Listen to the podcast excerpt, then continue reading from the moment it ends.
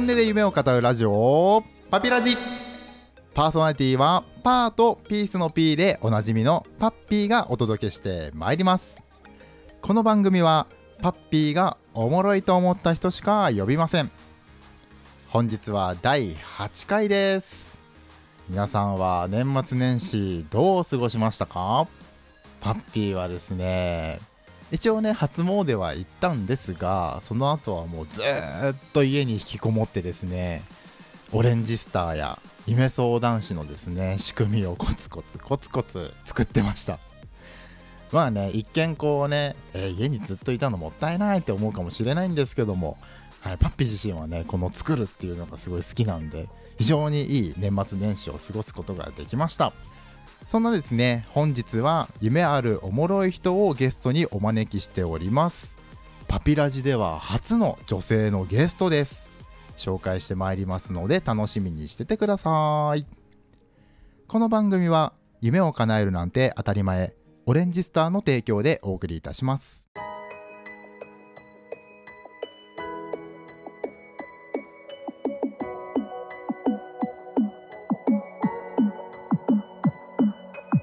本音で夢を語るラジオパピラジ。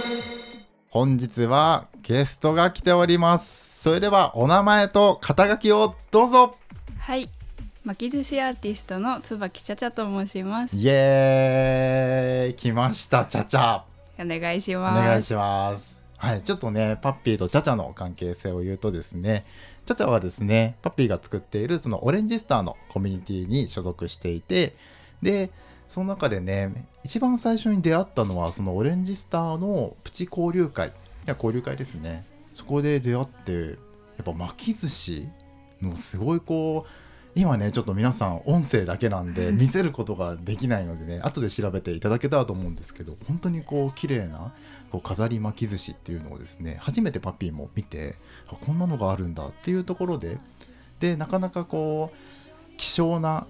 希少というかやってる人が少ないからこそちょっとねこのラジオでいろいろ根掘り葉掘り聞きたいなと思って今日呼ばせていただきました。そんなねちょっとこうちゃちゃんに聞きたいのがこの巻き寿司アーティストってどんな活動をしてるんですか？と具体的に結構いろいろやってるんですけどインストラクターとして巻き寿司を教えたりとか SNS に作品をアップしたり YouTube に作り方をアップしたりしています、うん。おーなんかいろいろと やってて。あなんかちらっとねインストラクターっていうところもね今出てきたんだけどもともとアーティストが先だったのかインストラクターが先だったのか、インストラクターとしてずっと活動してたんですけど、うんうん自分が本当にやりたいのってインストラクターじゃないなっていうのを昨年末ぐらいに気づいて、今はアーティストとして活動していこうかなっていう感じです。えーなんかかっこいいね。アーティストってね なんかなかなかね語るのはね恥ずかしいかもしれないなんかドンって言われるとかっこいいなみたいな。なんか教えるじゃなくてやっぱ自分で作るっていう方が向いてるんだって自分で気づいた感じ、そうですね。なんかもともと作るのがすごい好きだったので、うんうん。自分の作品を作ってそれを見てもらってっていうのがうん。一番自分に合ってるなと思って、ああなるほどね。ちなみにどんな瞬間が自分の中で嬉しいなって思う瞬間？自分の考えをこう巻き寿司で具体的に表現できた時が一番わーって。ああって。この「わー」で全てが今伝わってきました。なるほどね。あーちなみに巻き寿司との出会いっていつからだったの？巻き寿司との出会いは小学校の運動会なんですけど、うんうん。その時におばあちゃんが巻き寿司のお弁当を持ってきてくれてもうお重箱全部にこう綺麗な巻き寿司がいっぱい詰まってるお弁当で、うんうん。それを見てあすごいこんな可愛いのあるんだってなって、うんうん。で食べてもすごい美味しいんですよ。うんでその時の感動が残っててへでそれが一番最初の出会いでうん。実際に作り始めたのは社会人になってからでなんですけど、うんうん。ちょうど新しい趣味とか探してた時に巻き寿司教室っていうのがあるっていうのを知って、うん。そこで申し込んで作ってみたらすっごい楽しくて、ん。もうどんどん巻き寿司の沼にはまっていった感じです。なるほど。巻き寿司の沼。沼。なかなか聞かないワードですけども。えー、なんか実際にじゃあ巻き寿司でねこうやっていくってなった時になんかちょっと壁に感じたこととかってあったりした？最初はやっぱり技術が伴ってなくて自分が作りたいものが作れなかったりとかはしたんですけどそこはもう練習練習みたいな感じで作っていてやっぱり何か教室をするにもイベントをするにも場所問題はすごいでかいなっては思ってますね。うん。そこは壁ですね。なるほどね。場所がね。ちなみにインストラクター時代その場所ってどうしてたの、場所は6畳の私の家を改造してうんうん。そこにお客さんを呼んでやってました。あ自分の部屋を家を改造して教室にしちゃうと、はい。すごい。6畳ってすごいアットホームな。すごいアットホームですね。えー、大体今までどのくらい来られたの？実際に来ていただいたお客さんは多分50名超えてるぐらいですかね。あすごい独立して何年ぐらい今？と2019年の7月に会社を辞めてそこからなので1年半くらいですかあねすごい。1年半でそのねもう50名も来られてるって相当うんありがなんかどうやって広げてったの？それって。SNS が中心でインスタ見て来てくださったりとか YouTube 見てきてくださったりとかっていう方が多かったですね、ああ SNS ですごいちょうどね前回のラジオでパッピーがね SNS を育てていくっていうのを語って 全くね SNS 確かにやってるけど全然伸びねえなと思っててその中でもこう SNS オンラインで集客ってなんかね他の人もきっとこの、まあ、環境がさ今コロナっていうところで、うんだいぶこうリアルでこう集客するのも大変な中でなんか先駆けてチャチャはそのオンラインで集客してるからちょっと後で教えていただけたらと 思います。はい。はい、ちなみになんかさこれちらっと聞いた話なんだけどそのねまだ1年半っていうね活動の中でちょっと実績の方がすごいなと思ってちょっとそれも話してもらえると嬉しいなと思って。実績。うん。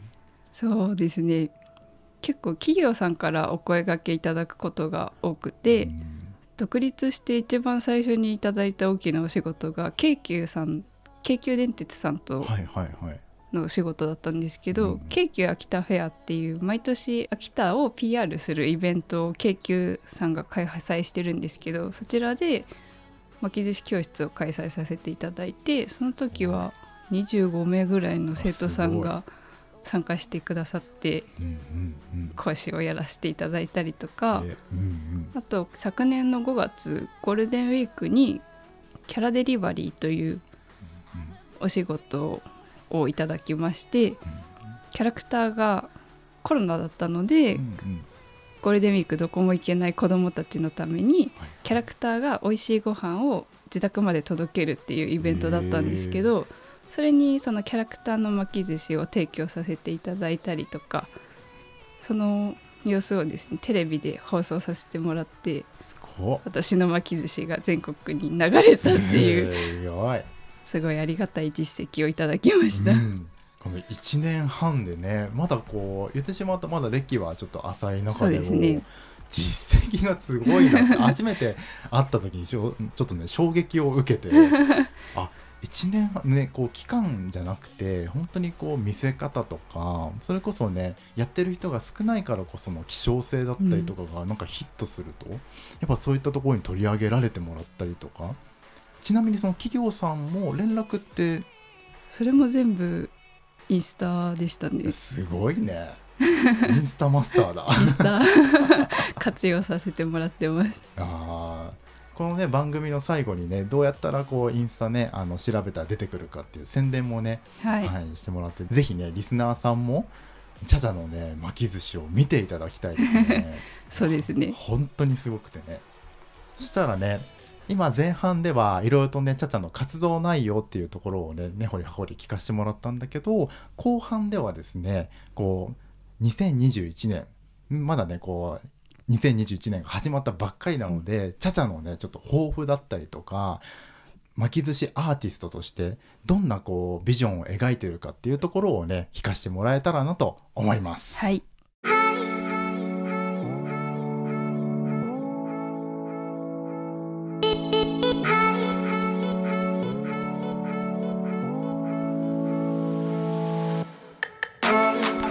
本音で夢を語るラジオパピラジ前半はですねチャチャの飾り巻き寿司巻き寿司アーティストとしてのね活動や実績をですねいろいろ聞かせてもらいました。後半はねこういろいろビジョンのところも聞きたいんだけどちょっとこうその前にですね気になったところがありましてこうね一見こうインスタとか見た時にわすごい綺麗とは思うんだけどこれ作る過程で頭の中どうなってんのかなと思ってこれちょっとリスナーさんに言うとねこう巻き寿司こう切ると絵柄が出てくるんだけど結構金太郎飴みたいにねこう切ると出てくると。ってなった時にこのなんだろう構造というかどうやって作ってるのこれ。これは寿司飯とかは全部グラムに分かれてて何グラム何グラム何グラムっていう全部決まってるんですよ。それを積み上げて形を作っていくっていう感じになっててうん巻き寿司は全部1 0センチ長さでできるんですけど食材を食材全部1 0センチ長さに切ってその何グラムっていうグラムも全部1 0センチ長さに揃えてそれをレゴブロックみたいな感じにこう組み合わせていく感じなんですね。はいはい。それを最後のりでぐるっと巻いてカットすると絵柄が出てくるっていう。なるほどね。すごい緻密に計算されてて。そうですね。しかも今レゴブロックっていう表現がすごいパッピーの中でもあなるほどねってちょっと今腑に落ちたんだけど、じゃあやれって言われたら多分できないなと思って。そこはやっぱプロだなって思ってたのと。ちなみに一作品多分ね作品によって変わると思うんだけど、うん大体お米って何合ぐらい炊くのこれ？ああそうですねだいたいちっちゃいものだったら1合もいかないぐらいで作れるんですけど、なんかもうすごい大きい作品作るってなると5合は普通に炊いてて、今日作りますって時はもう5合8合当たり前みたいな。うん一人暮らしをのねこう炊く量じゃないいうね。炊く量じゃないですね。多分お米の消費量すごい多いだろうね。半端ないですね。なるほどね。ぜひねこれを聞いてくださってるねお米農家の方とかねいたらぜひ提供していただけたら嬉しいなと。本当にですちなみになんか巻き寿司のインストラクターやってる時のお客さんってどういう人が多かったのかなって。お客さんは小さいお子さんがいらっしゃるお母さん方がメインであ子供のために可愛いお弁当作りたいっていう理由で来てくださってる方と、あとお孫さんに向けて可愛いのを作ってあげたいっていう方々が多かったですね。ーうーん。やっぱお母さん世代なんだそうですね。子供のためにっていうね、あー確かにね。だってすごいこうねまあちゃちゃのねさっきのこう巻き寿司の出会いと多分一緒のねあれかもしれないけど、やっぱ子供がねお弁当を開けた時にあの綺麗なね巻き寿司がパッて出てきたらそれは喜ぶよねそうですね。一種のあれかねなんかキャラ弁に近いのかななんかくくりとして。そうですね。キャラ弁と近いと思いますね。でも、うん。なんかキャラ弁よりより手間がかかってるので、うん。なんか作ってる間ずっとその子のことを考えて作ってると思うんですよ。だから、うんうん。すごい愛情いっぱいなお弁当だなと思ってて巻き寿司が愛情表現のツールみたいなくくりにな立ち位置になったら嬉しいなって思ってるうん思ってますね。なるほどね。なかなかねその発想はパピなくて 巻き寿司が愛情表現のツールって確かに愛情の表現ってたくさんある中で、確かに今の話を聞いてるとそうだなって。巻いてるのってまあもちろん自分で食べる人もいるかもしれないけど、そうやってお母さんとかだったらそれはずっと子供のことをね考えるからそれは愛情たっぷりになるなと思って。そうですね。なんかそれを受け取った子供ね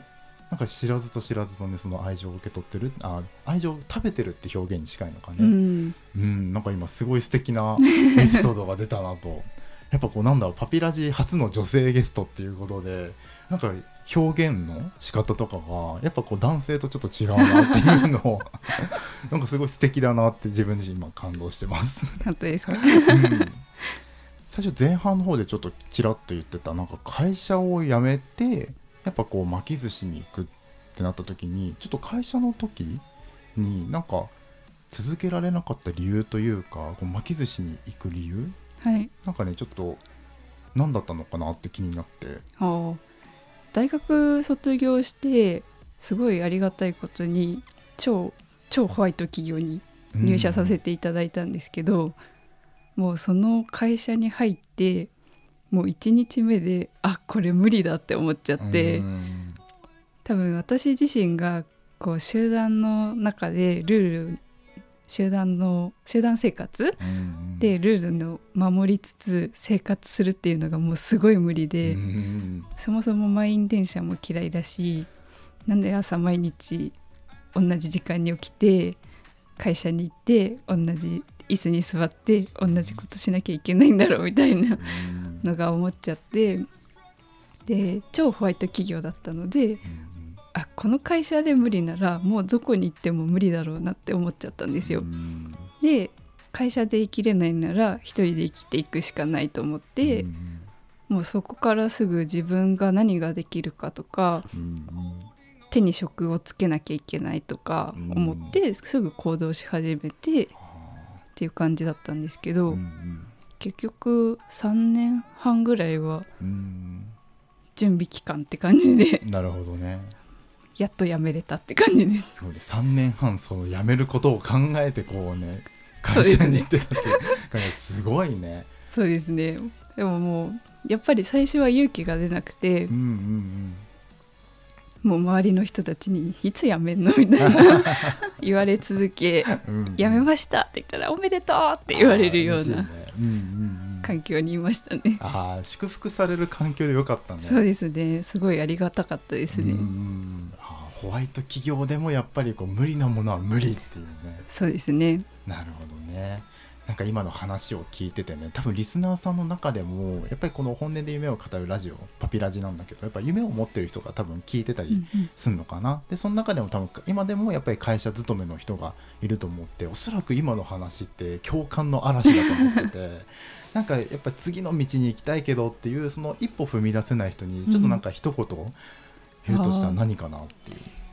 そうですね。なんだろうな。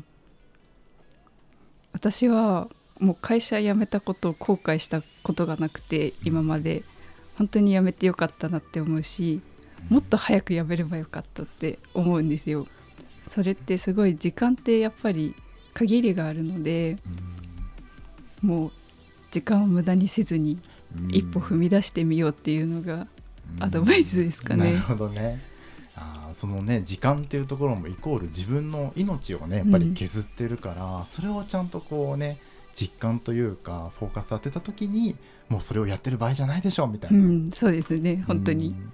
でもなんかね理想なのがやっぱり行動に移してたみたいなね、うん。それがきっと、うん、思いの強さとかなのかなって今聞いてて思いましたね、そんなねちょっと時間もあれなんですけどちょっと急ぎ足で聞きたいのがそのチャチャにとっての巻き寿司アーティストを通して2021年はどんな年にしたいのかなって。と2021年はやりたいことが大きく2つあってうんうん。一番大きい目標が巻き寿司で絵本を作るっていうところ、巻き寿司で絵本。はい、を作りたいなって思っててそれに向けていろいろ活動していこうかなって思ってます。で、まあ、そのもう一個は食する美術館っていうのを開催したくてうんうん多分世界で初めてだと思うんですけどお。巻き寿司を展示する展示会をやりたいと思ってて、その2つが大きい目標ですね。面白い。ああ食する美術館ね。実はこう去年のね12月そうですね。ね一回開催してうんうん。パッピーも遊び行かしてもらったんですけど、その時にはね腹ペコ青虫のね絵本をはい。再現しててめちゃくちゃすごくて。でもこう第1回っていうところもあってねやっぱりこうもうちょっとこうしたいああしたいっていうのがきっとちゃちゃの中であったんだろうなって今こう話聞いてて それがなんか2021年に反映されてるっていうのとあと絵本。はい。絵本はちなみに具体的にどうやって作ろうかなって。もちろん本にできたらいいんですけど最初は動画として動く絵本みたいな感じで YouTube 上にアップしようかなって思ってて、はいはいはい、それを